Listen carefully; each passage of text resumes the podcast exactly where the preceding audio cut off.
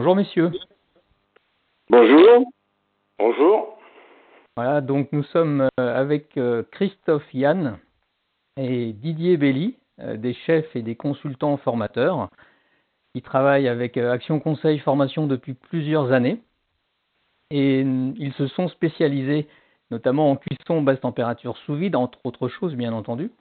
Et nous avons envie de discuter aujourd'hui de la cuisine basse température sous vide, donc, et on va dire la psychologie. Une autre façon, euh, c'est une autre façon d'appréhender la cuisine. Donc, je voulais, messieurs, euh, vous entendre sur ce sujet.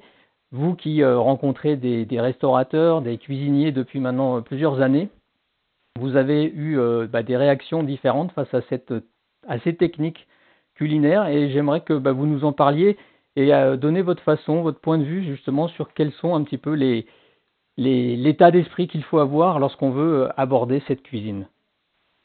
Alors déjà, il faut, il faut euh, prendre en mémoire que la cuisine euh, sous vide n'est pas une chose nouvelle. Ça existe depuis bien bien longtemps. Euh, déjà au XVIIIe siècle, Benjamin Franklin avait commencé à travailler sur la cuisson sous vide. Plus près de nous, en 1974, c'est Georges Pralu qui a travaillé sur la cuisson sous vide pour les frères Trois Gros à Rouen. Euh, donc c'est quelque chose de, de, de, de, de pas nouveau. Euh, c'est il y a eu un, trou dans l'emploi du temps euh, parce que ça ne s'est pas démocratisé tout de suite auprès des petits restaurateurs, enfin des petits c'est pas péjoratif, des restaurateurs indépendants, mais c'est très utilisé par exemple euh, dans, la, dans la cuisine gastronomique. on a le centre de formation Alain Ducasse qui enseigne la cuisine basse température depuis 2006 puisque c'est lui qui avait racheté euh, la licence d'enseignement à Georges Pralu. Euh, et c'est utilisé par la plupart des restaurants des étoilés Michelin. Donc c'est pas quelque chose de nouveau. N'est-ce pas, euh, Christophe? Oui, tout à fait, tu l'as bien expliqué. Donc je te laisse continuer. Oui, bah écoute, après au niveau de la au niveau de, de la philosophie, ça, ça, apporte beaucoup de choses. Il faut il faut sortir de, de, la blanquette de veau euh, traditionnelle, bien sûr, on peut toujours continuer à la faire, mais ça apporte tellement de choses au restaurateur, du point de vue des saveurs, du point de vue des conservations, euh, du point de vue euh, de l'économie, puisque on a beaucoup moins de pertes en cuisson sous vide qu'en cuisson traditionnelle.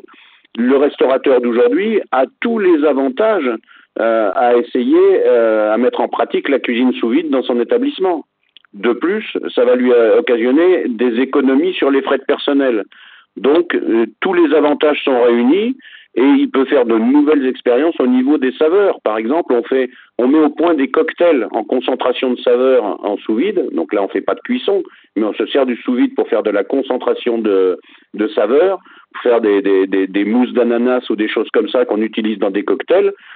Donc il y a, plein de il y a, plein d'effets positifs euh, qu'on peut découvrir avec la cuisine sous vide. Oui, mais ce qu'on constate euh, lorsqu'on en parle sur le terrain, c'est qu'on a des réticences quelque part.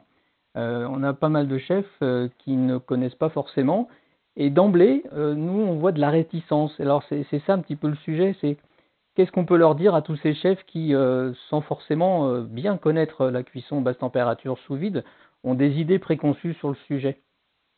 Alors, c'est parce qu'ils font l'amalgame entre euh, la, la, la, cuisine qu'on peut rencontrer sous vide dans les supermarchés et les hypermarchés, euh, qui est issue des, de l'industrie agroalimentaire, euh, qui, est, pleine de, d'additifs, d'adjuvants, de conservateurs et, autres, et, ce qu'ils peuvent faire chez eux chez eux, s'ils mettent en place la cuisine sous vide dans leur établissement, ils vont utiliser leurs propres recettes. Il n'y aura pas de conservateur, il n'y aura pas d'adjuvant. La pasteurisation va se faire par le rapport temps-température euh, pour euh, obtenir une conservation optimale. Donc c'est deux choses totalement différentes. Mais dans l'esprit des gens, on l'a constaté aussi euh, dans l'esprit des consommateurs dans les années 80, dans les années 80, quand on parlait sous vide, le, conservateur, le, le consommateur, il partait en fuyant. Donc aujourd'hui, c'est pas encore rentré dans les mœurs, mais ça commence à y venir tout doucement. On voit que tous les restaurants qui progressent, qui, qui, qui évoluent vers l'avenir et qui veulent mettre au point des nouvelles recettes, se servent en plus, de plus en plus euh, du, du sous-vide. Et toi, Christophe, qu'est-ce que tu dirais justement à un restaurateur qui veut passer le cap ou qui est en train de réfléchir? Oh, Tout simplement, je pense que déjà, premièrement, il faut qu'il sorte de cette zone de confort qu'il a. Euh, c'est tout à fait humain de rester dans cette petite zone de confort où on a l'habitude qui est rassurante et euh, d'un seul coup on vient, on lui propose quelque chose qui sort des sentiers battus.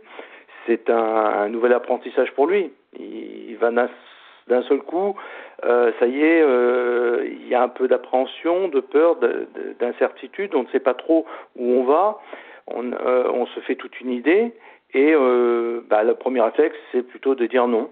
Non, euh, ça correspond pas du tout à ce que je fais. Je fais quelque chose euh, qui est bien mieux, qui est de la cuisine traditionnelle et autres.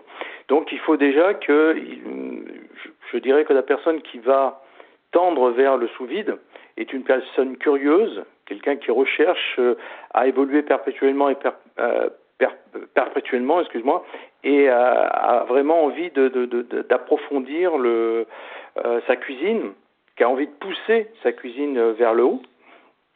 Donc c'est plus un esprit de conquérant qu'il faut avoir. Voilà, c'est. Euh... Et justement, tu disais tout à l'heure, tu parlais de cuisine traditionnelle. C'est vrai que euh, des fois, on a, on a l'impression qu'ils opposent la cuisson basse température sous vide à la cuisson traditionnelle. Oui, c'est la méconnaissance.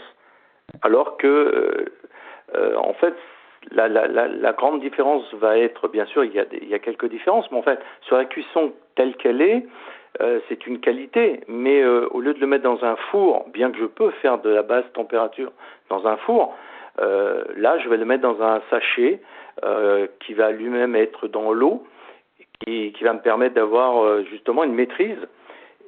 Mais finalement, c'est voilà, c'est un moyen de cuisson qui est mis à disposition et qui apporte de, de grandes satisfactions. C'est tout, c'est juste le fait d'essayer. Il faut vraiment être dans l'expérimentation, dans l'envie de voilà, de changement. Et puis oui, il faut chercher l'excellence. Oui, il faut chercher l'excellence. Puis surtout, il faut goûter, il faut comparer. Euh, bien sûr, il faut avoir un avis critique. Pour cela, il faut, faut être capable de se remettre en question. C'est un apprentissage. Ok. Je crois qu'on a fait le tour. Merci beaucoup, messieurs. À très vite.